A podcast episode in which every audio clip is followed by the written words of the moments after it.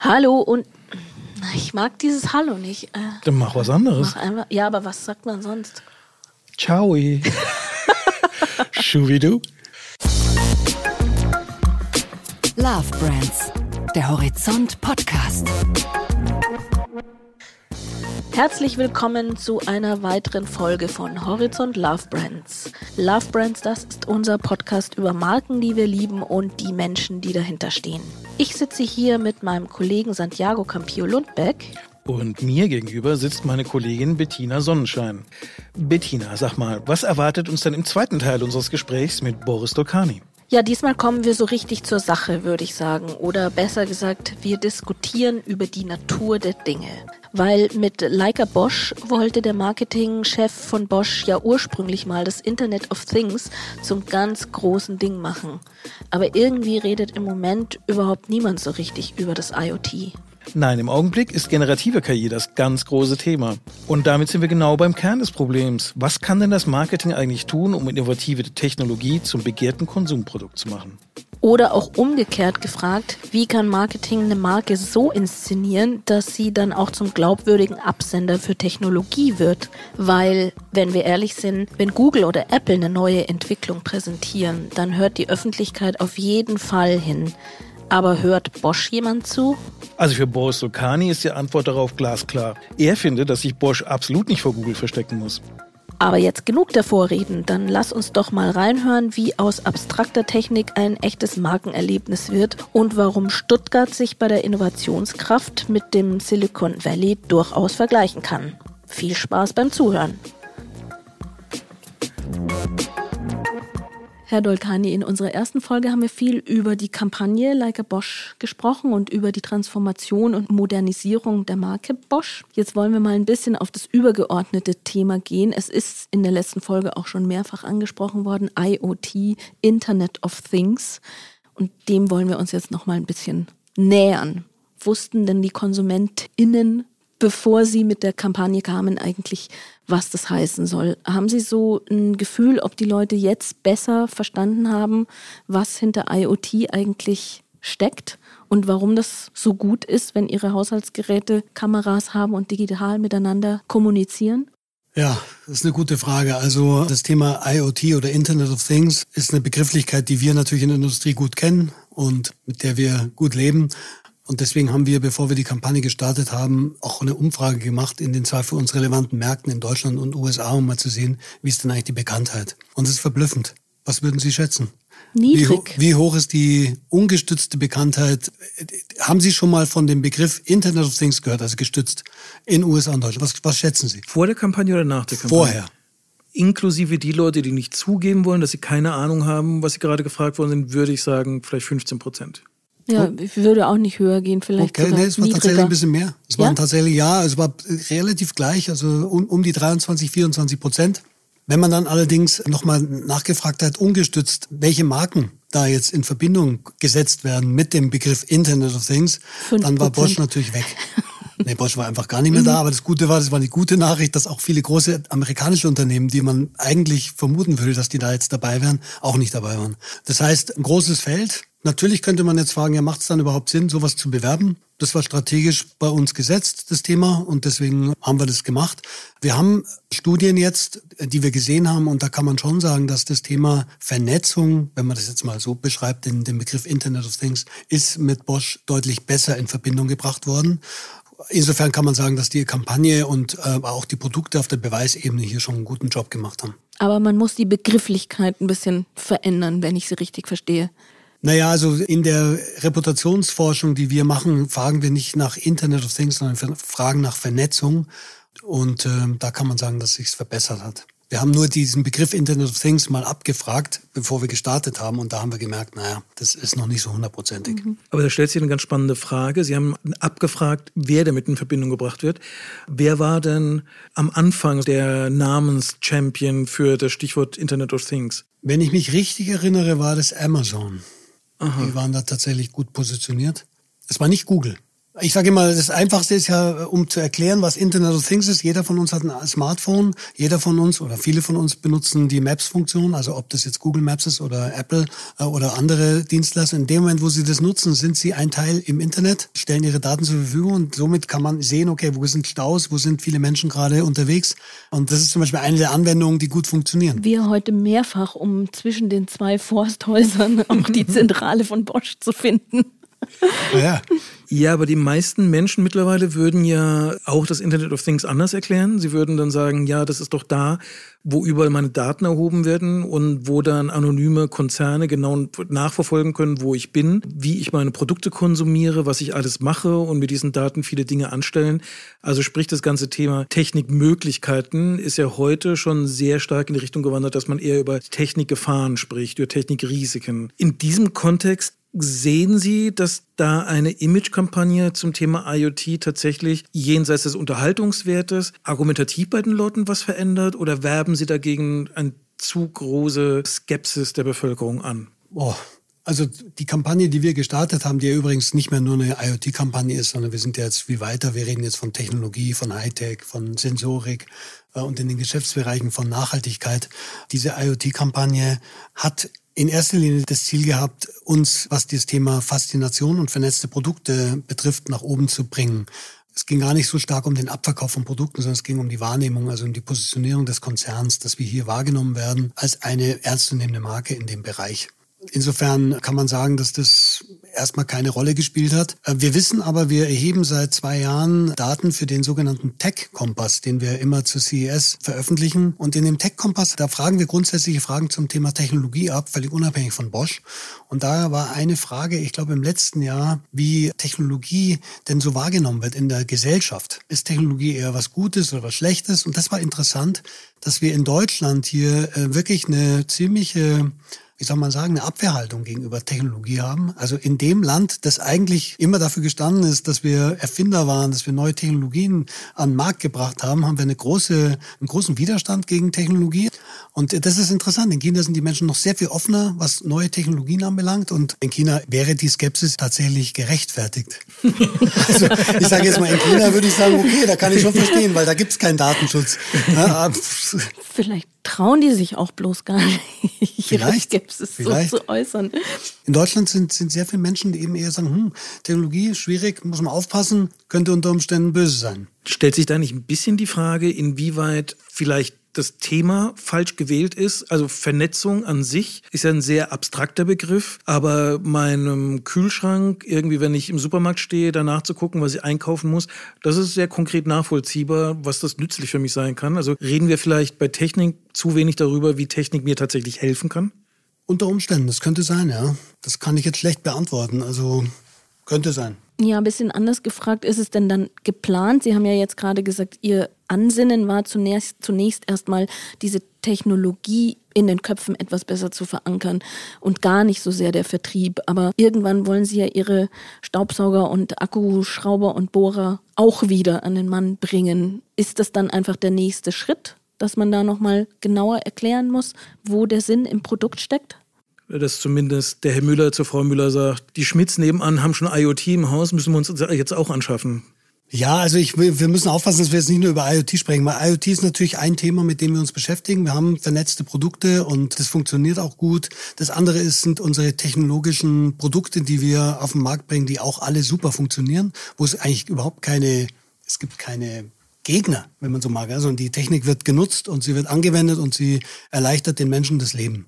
Und da, glaube ich, machen wir einen sehr, sehr guten Job. Mehr kann ich dazu nicht sagen. Wir wollen auch in dieser Folge einen kleinen Cut machen. In diesem Fall geht es um ein paar Tipps, die wir quasi vom Marketing-Profi für die Marketing-Profis da draußen erfahren wollen. TTT. Tipps vom Profi. Fangen wir mal mit unseren drei Tipps an. Die erste Frage, die wir dazu haben, ist, was würden Sie sagen, welcher Kommunikationskanal wird von den meisten Marketern am meisten unterschätzt? Ja, das ist eine gute Frage. Da könnte man jetzt sagen Social Media. Dann wird es wahrscheinlich einen Aufschrei geben, das wird schon lange nicht mehr unterschätzt. Ja, das ist natürlich der Kanal, der im Moment, nicht nur im Moment, sondern seit einigen Jahren unglaublich erfolgreich ist. Aber es gibt tatsächlich noch Menschen, die denken, Social Media ist vielleicht nicht so richtig das, das, ähm, der Kanal der, der, der Wahl. Ähm, das ist eine gute Frage. Ich habe mir da die Frage vorher angeschaut und muss sagen, mir ist da tatsächlich nichts richtig Gutes eingefallen. Ist schwer also zu sagen. Alle Kommunikationskanäle werden optimal eingesetzt. Naja, sie, es gibt halt manche, die nicht mehr so aktuell sind, die werden aber dann auch nicht unterschätzt, sondern die sind halt einfach, werden nicht mehr so genutzt. Äh, andere werden jetzt mehr genutzt. Also ich zum Beispiel, ich hätte jetzt gesagt, aber es ist ein reines Bauchgefühl, dass Out of Home vielleicht noch unterschätzt wird. Ich glaube, dass Out of Home tatsächlich eine richtige Relevanz hat und auch gut funktioniert. Äh, dazu habe ich jetzt keine Daten, es ist einfach nur ein Erfahrungswert, den ich jetzt hier raushau. Da hätte ich gesagt, das wird vielleicht unterschätzt. Wenn es so ist, dann ist es so. Vielleicht ja die Gegenfrage, wo Sie auch schon gesagt haben, die, die äh, nicht mehr so relevant sind, werden noch gar nicht mehr genutzt. Aber trotzdem die Frage, von denen, die in Vergessenheit geraten sind an Werbeformaten, gibt es da eins, wo Sie sagen, das ist zu Unrecht in Vergessenheit geraten, aber da würde mehr gehen? Ja, aber das würde mich jetzt mal interessieren. Welches Format ist denn zum Beispiel in Vergessenheit geraten? Die Postkarte oder was meinen Sie jetzt damit? Oder ja, ist zum es, Beispiel. Oder ist es die Broschüre oder ist es die gedruckte, die gedruckte Image-Broschüre? Direct-Mailing. Direct-Mailing. Aber das gibt's ja noch. Ist ja nicht so, dass die, nicht, die, dass die weg sind. Die gibt's ja noch. Also zum Beispiel, ich habe mir das vorher angeschaut, habe ich mir gedacht, naja, also wenn ich mir jetzt ein Luxusauto kaufen möchte, auch da ist es interessanterweise heute so, wird wahrscheinlich ein Auto, das über 100.000 Euro kostet, tatsächlich auch im Internet nur angeklickt und dann bestellt. Also zumindest bei Firmenwagen wissen wir, dass es so ist. Wenn ich das jetzt aber privat machen würde und ich komme in den Laden, dann fände ich das, glaube ich, schon gut, wenn ich eine gedruckte Broschüre mit nach Hause nehmen könnte, um einfach dieses haptische Erlebnis noch zu haben und mal drin rumzustöbern und zu blättern und vielleicht ein bisschen mehr eine emotionale Bindung zu dem Produkt aufzubauen, als ich das halt auf einem Screen machen kann. Das wäre zum Beispiel was, wo ich mir denken könnte, das würde wahrscheinlich in dem Fall noch funktionieren auch Bücher. Also ich lese zum Beispiel gerne und dann ist es die Frage, was, was, was lese ich jetzt lieber äh, digital? Ich sitze sowieso den ganzen Tag vorm Rechner oder nehme ich mir mal ein Buch oder eine Zeitschrift und da muss ich sagen, nehme ich lieber ein Buch oder eine Zeitschrift in die Hand. Also ich sehe, der emotionale Wert eines haptischen Medienkonsums, den sehen Sie eher zu selten in äh, den Für mich persönlich, aber ich bin jetzt auch nicht mehr der Jüngste. Also insofern, die Jungen werden jetzt wahrscheinlich denken, oh Gott, der Alte, was redet der für ein Schmarrn? Aber Sie haben mich ja gefragt. Naja, die Jüngeren sind wahrscheinlich dankbar, dass Sie nicht gesagt haben, die Werbe-SMS sollte wieder ein Comeback erleben. Stimmt, SMS gab es ja auch mal.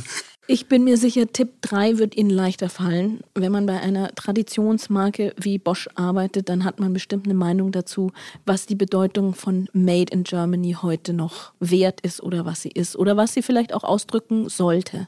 Ja, also da können wir deutlich sagen, Made in Germany funktioniert nach wie vor und ist auch nach wie vor ein wichtiges Differenzierungsmerkmal, vor allem in Asien. Da wissen wir, funktioniert es immer noch gut. Ich würde auch sagen, zu Recht, denn die Produkte, die wir, zumindest wenn sie in Deutschland gefertigt sind und hier auch entwickeln, da wissen wir, also ich weiß es jetzt von Bosch, dafür kann ich sprechen, das sind wirklich hervorragende Produkte, die mit einer unglaublichen Qualität ausgeliefert werden. Insofern denke ich, passt es. Und das wird tatsächlich auch noch so wahrgenommen. Also in Asien ist es so, ich würde behaupten, dass es aber auch in Europa Länder gibt, wo das noch so wahrgenommen wird. Also ich kann mir vorstellen, die Italiener bewundern die deutsche Automanufaktur ja, und die, die Qualität, die wir da liefern können.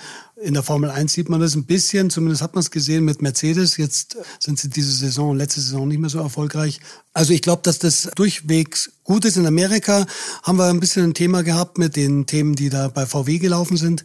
Ich glaube, das hat ein bisschen dazu geführt, dass das... Äh, Gekratzt am Image. Äh, hat etwas am Image gekratzt, würde ich sagen. Ja. Das stellt ja eine ganz spannende Frage. Hat Made in Germany auch noch die Bedeutung Invented in Germany oder geht es bei Made in Germany vor allem um die extrem sauberen Spaltmaßen bei deutschen Autos? Ich glaube, letzteres tatsächlich. Also Invented in Germany Eventuell auch noch, aber ich glaube tatsächlich, für den Kunden ist das Erlebnis dann, äh, man steigt zum Beispiel in ein Auto ein oder nimmt eine Bohrmaschine aus der Verpackung und benutzt es dann Klar muss das Erlebnis dann passen und die Innovationskraft unserer Produkte ist ja da, aber ich glaube, es ist tatsächlich auch die Verarbeitung, die Haptik, das, das Gefühl, wenn Sie die Tür zumachen in, einem, in einer S-Klasse oder auch nur in einem Golf in, oder wenn Sie ja, einfach das Erlebnis der Produkte, wenn sie qualitativ hochwertig sind, ist schon ein besonderes. Ich spüre, dass da das äh, Wirtschaftsministerium möglicherweise noch mal eine internationale Kampagne raushauen könnte, um den Invented-Aspekt äh, für das Land der Dichter und Denker noch mal ein bisschen herauszustellen. Vielleicht, ja. Kommen wir aber, obwohl Sie gesagt haben, wir sind nicht nur IoT und IoT war der Anfang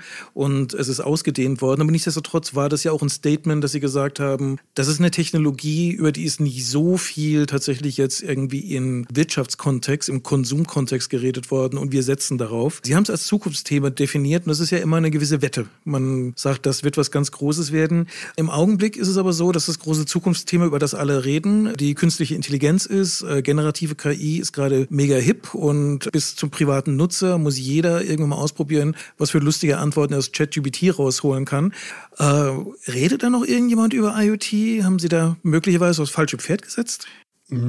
Also wie gesagt, wir haben das Thema IoT ja auch genutzt, um unsere Reputation entsprechend zu verändern und da Einfluss zu nehmen. Das hat gut funktioniert. Äh, Sie haben nicht unrecht, das Thema IoT und vernetzte Produkte ist mittlerweile fast schon eine Commodity. Es ist nicht mehr so, dass man sich darüber groß differenzieren kann.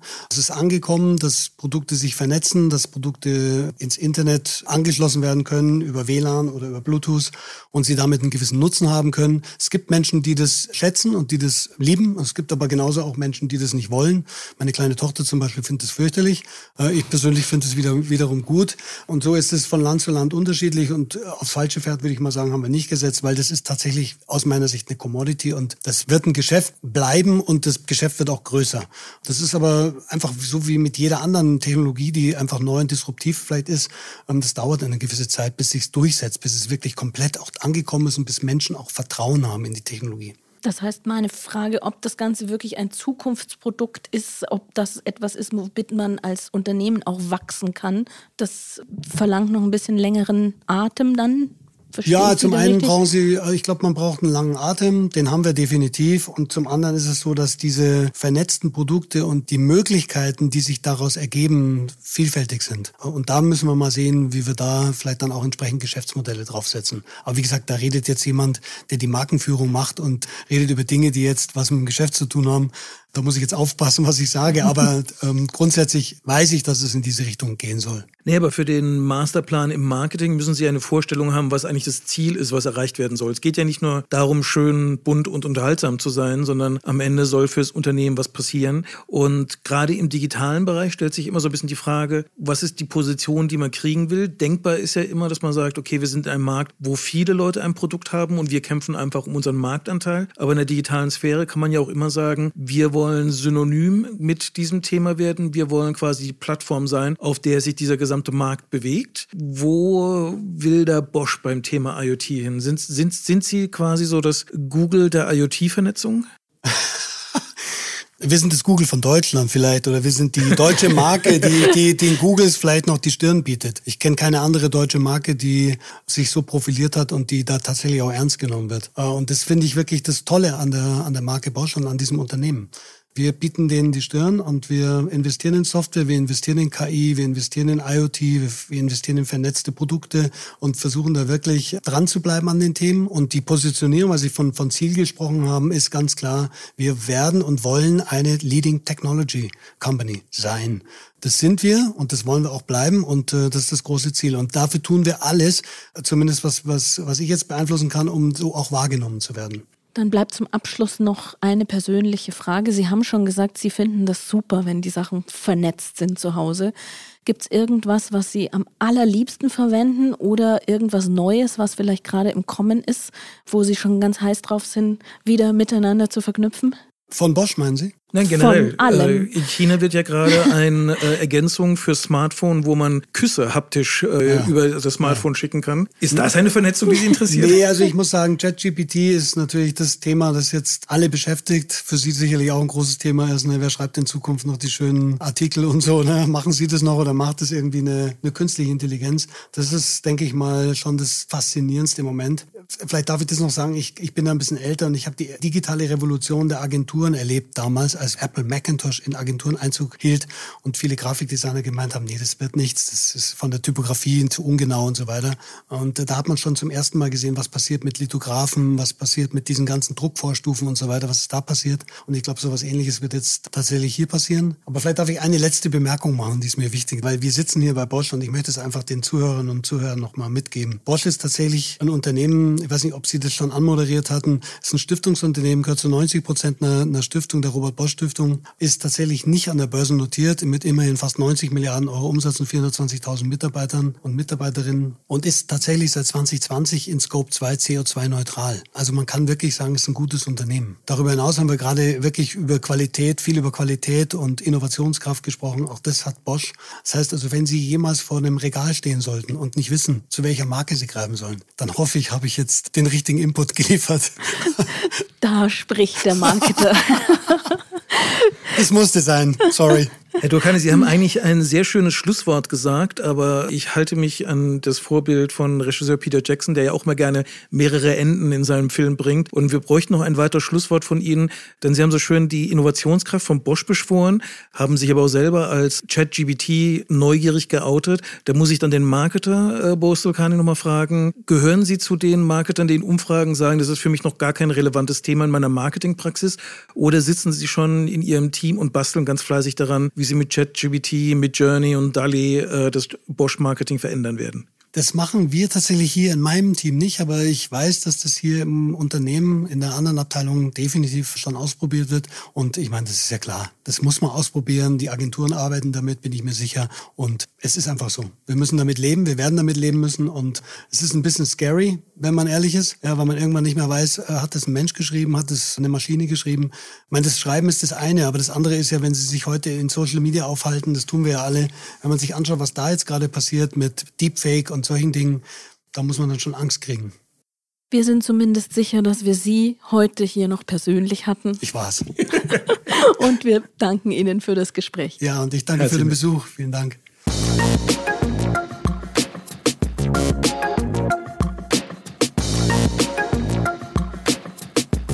Das war der zweite Teil unseres Gesprächs mit Boris Dokani. Wir haben eine ganze Menge über die Marke gelernt. Konkret, wir haben gelernt, wie man Kampagnenideen für Tech-Marken entwickelt, warum es dabei immer um die menschliche Seite von Technologie gehen muss und warum es so schwer ist, die relevanten Tech-Trends zu identifizieren. Aber wie immer ist nach dem Gespräch vor dem Gespräch. In 14 Tagen werden wir dann die Nestle-Managerin Anke Stübing zu Gast haben und mit ihr über die Nachhaltigkeitsstrategie des Konzerns sprechen. Und natürlich diskutieren wir auch darüber, warum Nestle in Deutschland so ein schlechtes Image hat. Also konkret, das Wort Palmöl wird das ein oder andere Mal fallen. Aber bis es soweit ist, könnt ihr natürlich frühere Folgen anhören. Am besten abonniert ihr unseren Podcast auch in Player eurer Wahl. Und bitte vergesst auch nicht, uns gute Bewertungen zu geben, wenn es euch gefallen hat. Das hilft uns, von neuen Hörern gefunden zu werden. Bis zum nächsten Mal. Mein Name ist Santiago Campillo Lundbeck. Ich bin Bettina Sonnenschein. Und das war Horizont, Horizont Love Brands. Brands.